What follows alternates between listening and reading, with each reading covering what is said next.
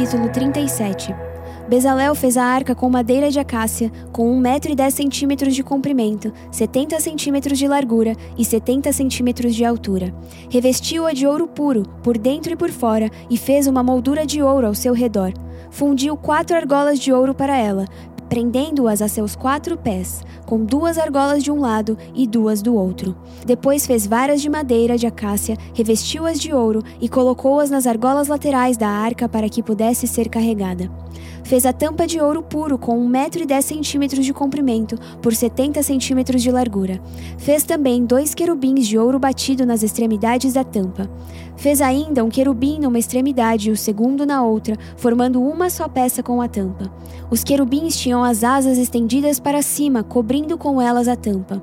Estavam de frente um para o outro, com o rosto voltado para a tampa. Fez a mesa com madeira de acácia com 90 centímetros de comprimento, 45 centímetros de largura e 70 centímetros de altura. Revestiu-a de ouro puro e fez uma moldura de ouro ao seu redor. Fez também ao seu redor uma borda com a largura de quatro dedos e uma moldura de ouro para essa borda. Fundiu quatro argolas de ouro para a mesa e prendeu-as nos quatro cantos, onde estavam os seus quatro pés. As argolas foram presas próximas da borda para que sustentassem as varas usadas para carregar a mesa. Fez as varas para carregar a mesa de madeira de acácia revestidas de ouro. E de ouro puro fez os utensílios para a mesa, seus pratos e recipientes para incenso, as tigelas e as bacias nas quais se derramam as ofertas de bebidas. Fez o candelabro de ouro puro e batido, o pedestal, a haste, as taças, as flores e os botões formavam com ele uma só peça. Seis braços saíam do candelabro, três de um lado e três do outro. Havia três taças com formato de flor de amêndoa, num dos braços, cada uma com botão e flor, e três taças com formato de flor de amêndoa no braço seguinte, cada uma com botão e flor. Assim era com os seis braços que saem do candelabro. Na haste do candelabro havia quatro taças com formato de flor de amêndoa, cada uma com flor e botão. Havia um botão debaixo de cada par dos seis braços que saíam do candelabro. Os braços com seus botões formavam uma só peça com o um candelabro, tudo feito de ouro puro e batido. Fez de ouro puro suas sete lâmpadas, seus cortadores de pavio e seus apagadores. Com 35 quilos de ouro puro fez o candelabro com seus botões e todos esses utensílios. Fez ainda o altar do incenso de madeira de acácia. Era quadrado, com 45 centímetros de cada lado e 90 centímetros de altura. Suas pontas formavam com ele uma só peça. Revestiu de ouro puro a parte superior, todos os lados e as pontas, e fez uma moldura de ouro ao seu redor. Fez também duas argolas de ouro de cada lado do altar, abaixo da moldura, para sustentar as varas utilizadas para carregá-lo, e usou madeira de acácia para fazer as varas e revestiu-as de ouro. Fez ainda o óleo sagrado para as unções e o incenso puro e aromático, obra de perfumista. Êxodo, capítulo 38 Fez um altar de madeira de acácia para os holocaustos, com 1,35m de altura. Era quadrado, com 2,25m de cada lado, e fez uma ponta em forma de chifre em cada um dos quatro cantos, formando uma só peça com o um altar, o qual revestiu de bronze.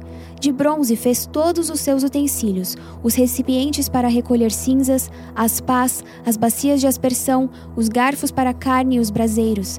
Fez uma grelha de bronze para o altar em forma de rede, abaixo da sua beirada, à meia altura do altar. Fundiu quatro argolas de bronze para sustentar as varas nos quatro cantos da grelha de bronze.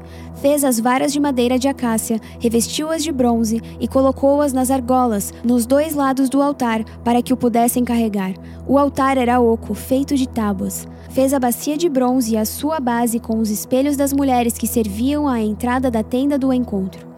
Fez também o pátio. O lado sul tinha 45 metros de comprimento e cortinas externas de linho fino trançado, com 20 colunas e 20 bases de bronze, com ganchos e ligaduras de prata nas colunas. O lado norte também tinha 45 metros de comprimento, com 20 colunas e 20 bases de bronze. Os ganchos e as ligaduras das colunas eram de prata. O lado ocidental, com suas cortinas externas, tinha 22 metros e meio de largura, com 10 colunas e 10 bases, com ganchos e ligaduras de prata nas colunas. O lado oriental, que dá para o nascente, também tinha 22 metros e meio de largura. Havia cortinas de 6 metros e 75 centímetros de comprimento num dos lados da entrada, com três colunas e três bases, e cortinas de 6 metros e 75 centímetros de comprimento no outro lado da entrada do pátio, também com três colunas e três bases. Todas as cortinas ao redor do pátio eram feitas de linho fino trançado. As bases das colunas eram de bronze. Os ganchos e as ligaduras das colunas eram de prata e o topo das colunas também eram revestidos de prata, de modo que todas as colunas do pátio tinham ligaduras de prata. Na entrada do pátio havia uma cortina de linho fino trançado e de fios de tecidos azul, roxo e vermelho, obra de bordador. Tinha 9 metros de comprimento e, à semelhança das cortinas do pátio, tinha 2 metros e 25 centímetros de altura, com quatro colunas e quatro bases de bronze. Seus ganchos e ligaduras eram de prata, e o topo das colunas também era revestido de prata. Todas as estacas da tenda do tabernáculo e do pátio que o rodeava eram de bronze. Esta é a relação do material usado para o tabernáculo, o tabernáculo da aliança, registrada por ordem de Moisés pelos levitas, sob a direção de Itamar, filho de Arão, o sacerdote. Bezalel, filho de Uri, neto de Ur, da tribo de Judá, fez tudo o que o Senhor tinha ordenado a Moisés. Com ele estava Oliabe, filho de Aizamaque, da tribo de Dan, artesão e projetista, e também bordador em linho fino e de fios de tecidos azul, roxo e vermelho.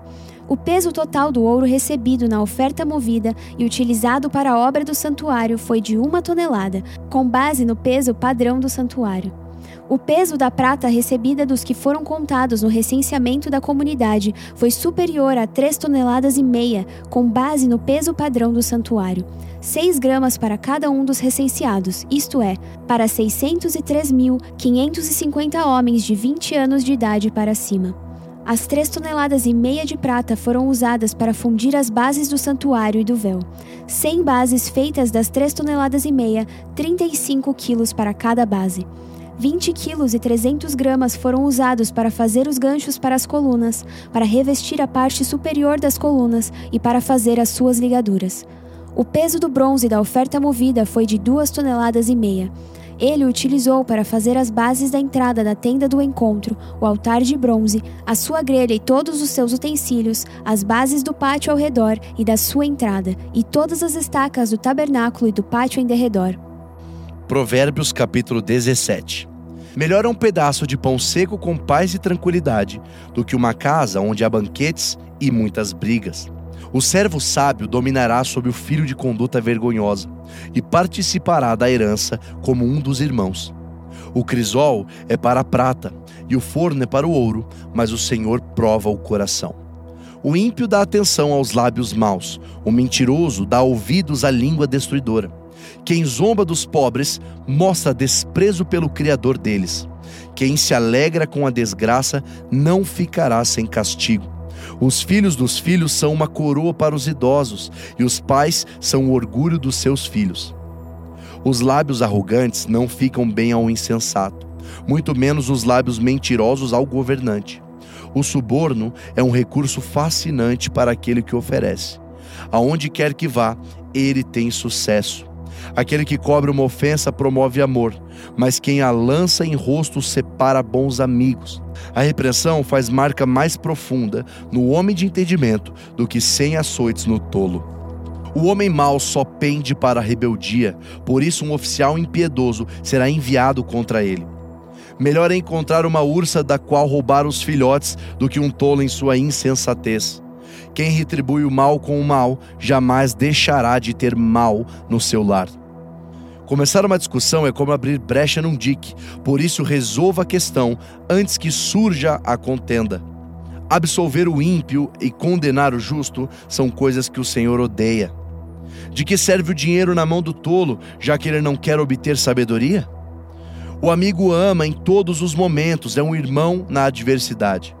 O homem sem juízo, com um aperto de mãos, se compromete e se torna fiador do seu próximo. Quem ama discussão ama o pecado. Quem constrói portas altas está procurando a sua ruína. O homem de coração perverso não prospera, e o de língua enganosa cai na desgraça. O filho tolo só dá tristeza, e nenhuma alegria tem o pai do insensato.